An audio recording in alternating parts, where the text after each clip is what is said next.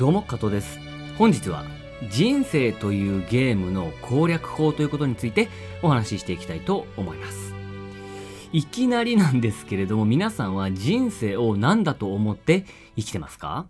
ちなみに私は人生はゲームだと思ってるんですね。この考え方にたどり着いたのは20代前半の頃、まあ、ほ、ほぼ20歳ぐらいの頃だったと思うんですけれども、私すごくオタクなんですね。まあ、ゲームがもちろん大好きだし、あの、RPG ですね、ロールプレイングとかすごく好きなんですけれども、まあ、あともちろんアニメとかもね、好きだったりするんですけれども、で、ある時、そのゲームをやってて、で、ゲーム RPG って基本的にその主人公とかキャラクターのレベル上げってするじゃないですか。で、レベルが上がると新しい魔法とかスキルを覚えたり、あとは装備をどんどん付け替えていったりして、えー、主人公が強くなっていく。で、えー、どんどん強い敵を倒して、まあ、ストーリーを進めていくっていうのが RPG だと思う、ゲームだと思うんですけれども、それを、まあ、人生でね、ずっと大好きでね、もうゲーマーなんでね、それをやってきた時に、ある時に、これ、自分は何をやってんのかなってふと思ったことがあったんですね。これ、こんなにゲームが好きで、こんなにキャラを育てるのが好きで没頭できるんだったら、そもそもこのキャラを自分だと思ってね、自分の人生で、えー、自分という人間をね、このようにレベルを上げてスキルを覚えさせていった方がよっぽど楽しいんじゃないのかと。こんな仮想空間の中もね、もちろんゲームもすごく今でも好きなんですけれども、仮想空間の中でね、スキルを覚えて魔法を覚えてレベル上がってよ、喜んでるぐらいだったら、いや、現実で自分というキャラを動かしてた方がよっぽど楽しいんじゃないのかなと思って、その時に、一歩引いた視点というかメタ的な視点ですね。上から自分を見てるみたいなね、視点を、コントローラーで自分で自分を操作してると、しかもリアルな世界でと いう視点をね、その時手に入れました。その時からなんか資格を取ったりとかね、まあその頃はファイナンシャルプランナーとかそこら辺から始まったんですけれども、なんかどんどんこいつにスキルを付加していこうかな、みたいな。知識をどんどん植え付けていこうかな、呪文を覚えさせようかな、みたいな感じから始めたのが20、歳頃の頃でした。なので、私は人生ってゲームだと思ってるんですね。ちょっと自分のことを客観視してる部分があります。で、ここで少し本題に戻っていきたいなと思うんですけれども、多くの方と、まあ、いろんなお話をしてる、させ、させていただいてるんですけれども、自分が人生というゲームの中に埋まっちゃってて、えー、メタ的な視点、一歩引いた視点で自分を見れていないなっていう方が非常に多いんですね。それってどういうことかっていうと、上から物を見れてないので、ゲームするときもキャラの視点、とね、あの視点って変えられるじゃないですか、ゲーム視点って。キャラの視点だとすごい狭いですよね。後ろに何がいるのかとか、横に何がいるのかとか、遠くに何がいるのかっていうのがほとんど見えなかったりするので、だいたい引いた視点にね、ゲームの視点変えたり、えー、上から見てるね、えー、視点に変えたりとかっていう風にゲームとかでもあったりすると思うんですけれども、そうなっちゃってるとやっぱり近視眼的になっちゃうんですね。自分の周りに何があるのかとか、そういったものが見えなくて、自分の目の向いてる方向しかあ画面に映し出されないなんていう方、ことになりかねないと思うんですね。で、これって特にメリットはないと思うんですね。引いた視点で自分っていうものを認識できて、えー、自分自身を自分でコントロールできた方が、やっぱり、えー、人生って効率的だし幸せになっていく確率も上がるんじゃないのかなって思うんですね。で、えー、皆さんは人生を何だと思ってますかっていう話なんですけれども、一旦戻りまして、えー、なんか、人生って、えー、自分の人間のね、人生って、えー、なんか宝探しとかね、まあ一発逆転とかね、まあ、何か起こらないかな、みたいな感じの、その、簡単に言うと宝探しゲームのように捉えられている人って、えー、多いのかなって、え思うんですね。ちょっと概念的な話になっちゃうんですけれども、でも、人生って、え、宝探しではなくて、一発逆転のね、何かが起こるのを待つようなものではなくて、私は人生は種まきだと思ってるんですね。確率の種まきだと思ってるんですね。やっぱり人生って、うん、病気になったりね、えー、なんか借金背負っちゃったりね、うん、振られたり、もしくはいいことで付き合えたりとかね、好きな人とね、まあいろんなね、ことがあると思います。で、もちろん、うん、絶対なんていうものはないと思うし、わからないことだらけだと思うんですよね。まあだから、あこれを言ったら人にどう思われるだろうとかね、嫌われたくないとかね、自分はこれやってうまくいくのだろうかとかね、いろんな不安が出てくると思うんですけれども、人生っていうのは確率の種まきだと捉えると非常にいいと思うんですですよね。でそれはどういうことか、結局何をしろと言ってるのかっていうと、人生においてできることっていうのは、おそらく一つで、あくまでも確率が少しでも高い方にかけ続けるしかないって私は思ってるんですね。そこで邪魔をしてくるのが気持ちであったりとか、気分であったりとか、それは要するに人の目であったりとか、そういう部分になると思うんだけれども、現実的にロジカルに確率、こっちの方が確率高いよねって分かっているのに、分かってない場合もあるけれども、分かってるのにそっちにベットできない、かけられないっていうようなことが起こってると、もうそれは自分で自分をコントロールできてないですよね。通常ゲームであれば、一歩引いた視点で見てるので、主人公の気持ちなんてあんま関係ないですよね。いやいや、お前はこっちを行けと。十字キーを動かして、いや、この時は回復だ。いや、この時は攻撃しろ。この時は防御しろと。メタ的な視点でね、普通に操れてると思うんですけれども、こと自分の人生っていう風になると、禁止学的になっちゃうと、そういったような確率の高い方、こうすればいいのにな、なんでしないんだろうっていうところにかけ続けることができなくなっちゃうっていうことなんですね。これはやっぱり幸福度であるとか、まあ収入であるとか、やっぱり人生において非常にデメリットだと思うんですね。幸福からは遠ざかっていってしまう可能性が上がると思うんですね。じゃあこのあくまでも確率の高い方にベットし続ける、かけ続けるというメタ的な視点っていうのは、具体的に言うとどういうことなのかっていうと、一つ言うのであれば、えー、じゃあ収入を上げたいってなった時に、じゃあ転売とか、まあ私なんでね、じゃあトレードにしましょうか。あじゃあ FX でやりたいなと思った時に、まずは、えー、独学で自分で調べるっていう道が A の道。で、B の道、もう一つの道、道は、もうできてる人に習うっていうような道があったとする。当然そこには、あ金銭的な問題とか、ね、いろんな問題がある。あと怖いとか、誰を信頼していいかわからないとか、調べ方がわからない。もちろんそういうのはあるとは思うんだけれども、自分で、えー、3ヶ月も半年も1年も、独学で右往左往する方と、できてる人に習うっていう方は、どちらの方がうまくいく可能性は高いだろうかって考えたら、これ、言うまでもなく、暗中模索でね、独学で右往左往するよよりも、分かってる人に手を引っ張ってもらった方がいいわけじゃないですか。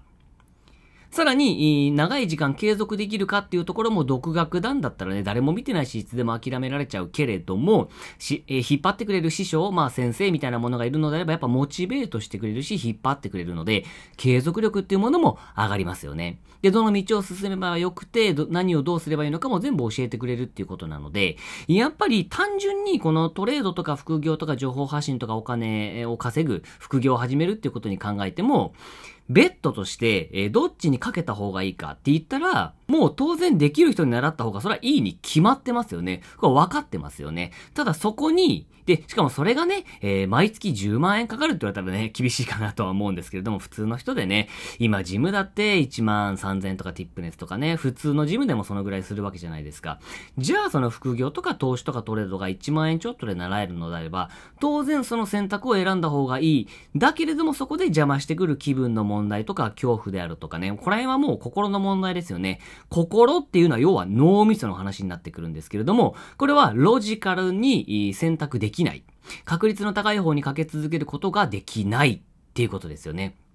人生は確率の種まきでしかないんですね。もう本当に1%とか0.1%の積み重ねでしかないんですね。別にじゃあ人に習ったからといって確実に達成100%達成できるかって言ったらそれはわからない。ただ、独学で暗中右往左往するよりは確率が高い。ダイエットや筋トレだって一人で家で、えー、ね、Google 検索しながら動画見ながら家で一人でやるよりも、それはジムに通ってお金払っちゃった方がお金払ってるんだしって言って継続する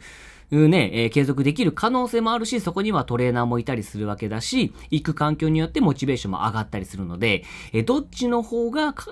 達成する確率が高いかって言ったら、家でやるより当然お金払ってジムとかに行っちゃった方がいいわけですよね。あと、じゃあ、あの、副業ね、副収入を考えたときに、えー、目先のお金のポイントサイトであるとかね、ビビたるものであるとか、あとは割と安全な、まあ、少額なんだけど安全な転売に行くのか、それとも、まあ、日本人大嫌いなね、トレード投資に行くのか、これ考えたときに、ほとんどの人がわかると思うんですけれども、どう考えてもトレードとか投資の方が爆裂な利益を出せる可能性というものはありますよね。そこに、えー、ロジカルではない、純粋な自分の自信とか不安が出てきて、僕にできるんだろうか、私にできるんだろうか、嘘なんじゃないだろうか、とかね、えー、そういう謎の、全くロジカルでないものが出てきちゃって、それによってまた人生でベットする方向がまた間違ってしまうというようなことって往々にして起こると思うんですよね。まあ、今ね、一応お金の話とかトレードとか投資とか、あとはジムとかね、体を作る、まあ、継続していくっていう意味でも、いろいろ例を出してきたんですけれども、人生っていうのは、私はね、私はゲームだと思ってるし、えー、宝探しや一発逆転ではなくて、どうなるかわからないんだけれども、1%、もしくは0.1%でも確率の高い方に常にベットし続けていくことで、薄皮がどんどんどんどん積み重なっていって、それが1%になり、5%になり、10%になり、えー、していくっていうことだけの話だと私は思うんですよね。なんで、まあメタ的な視点も必要だし、ロジカルに考えていくことっていうものも必要だし、自分を客観的に見て操作していく能力だって、まあこれがメタになるんですけれども、当然それも必要だと思うんですよね。まあなので何か方法はないのかなと思って宝探しみたいな気分でゲーム、人生をね、歩んでる方、もしくはあゲームの視点が目の前しか見えなくなっちゃってるような方っていうのは一度視点をね、ちょっと引いた上から見る視点というものをまず作っていただきます。で、しっかり自分、自分を客観的に見て自分で自分をコントロールする、できてたのかなできてなかったのかなっていうところが、まず最初の視点だと思うので、えー、しっかりと一歩引いた目で自分でね、コントロー、コントローラーを握って自分で自分を操作すると。あとは、あどうなるかなんて未来のことなんて誰にもわからないので、確約されたものなんかないので、あくまでも確率がわずかでも高い方に常にかけ続けていく1%、もしくは0.1% 1%の積み重ねでしかないんだなという意識を持って、えー、査選択、生きていっていただくとね、まあゲームだと捉えると非常に楽だし、えー、自分がゲームのキャラクターだと思えばね、一歩引いた視点で自分をコントロールしていくこともできるようになるかもしれないし、あとは、あこの1%の積み重ね、えー、っていうところを意識すればね、あくまで上がってる確率っていうのはね、0.1%とか1%とか、そんなもんですよ。ただひたすらでもそれを10回、20回、30回繋げていけば1%だったものが10%、20%、30%と、可能性はどんどん上がっていく。ただ、ひたすら全ての行動において確率の高い方うまくいく方、結果を得やすい方に、まあ、失敗を恐れずにね、かけ続けていくっていうね、視点を持っていただけたらなと思います。本日は、えー、人生というゲームの攻略法というテーマでお話ししていきました。えー、最近はですね、えー、だいたい朝6時ぐらいに起きて、7時にはカフェにいる、います。私、私の生活のね、唐突に始まったね、自分語りなんですけれども、で、えー、7時頃からまず FX のね、ファンダメンタル分析とかを始めて、まあ大体30分とか1時間もかからず終わるのかなと。で、そこから、あこういったポッドキャストとか他のね、えー、事務的なあ台本を作ったりとか、その日やることの to do であるとか、ちょっと予定を整理して頭を使う系を午前中に行います。で、お昼近くなって11時半頃からあジムですね。まあ今はもっぱら B モンスターっていうね、フィットネスに通ってるんですけれども、お昼11時頃、11時半頃からフィットネスに行って、フィットネスが終わったらお昼ご飯を食べて、えー、自宅に帰宅すると。で、自宅に帰宅するのが1時半とか2時とかなので、そこから、えー、バイナリーオプションのトレードと、あとは、これどうなんだろうな、言ってもあれ、いいのかないいのかなっていうか、あとはね、バカラとか、ルーレットとかもやってるので、3つ、いや、あと FX のエントリーとかもですね、だから4つやってますね。えー、FX、バイナリー、バカラ、ルーレット。このあたりをだいたい2、3時間かけて全部こなしていくっていう感じかな。で、5時とか、4時、5時、6時らへんですね。特に決めてないんですけども、やると。で、それが終わって、えー、隣のね、家の横の工事とかも6時過ぎると終わるので、えー、静かになったらこうやってちょっと音声とか、あと YouTube の撮影もね、しないとなと思ってるんですけども、ちょっと撮影に行くと。で、えー、7時から私の場合だとサウナに大体行くんですけれども、えー、サウナと水風呂のね、3回の温感えー、療法っていうんですか？なんかね、免疫力上がるね、えストレス改善のね、え、方法あると思うんですけれども、それを1時間ぐらい行って、え、8時に帰宅してご飯食べて、え、10時ぐらいにはもう、お布団に入って、え、11時半から、10時半から11時にはもう寝る。まあそんな生活をね、最近してますと。はい。まあ夜ね、ちょっと打ち合わせ入っちゃい、入っちゃったりとか、まあ、あの、最近やってる2ウィークプログラムのね、講義あったりとか、たまには入るんですけれども、基本はそんな生活をしてます。皆さんもあまり悩まずね、深く考えすぎずに人生なんてのはね、死ぬまでの時間稼ぎというかね、暇つぶしでしかないんですね。しっかりゲームと捉えて、えー、コントローラーを自分で握ってメタ的な視点で、えー、今あるライフ、人生というものをね、えー、生き生きていっていただけると、ストレスもね、大きく減るんじゃないのかなと思いました。はい。では、え本日は以上です。また次回お会いしましょう。ありがとうございました。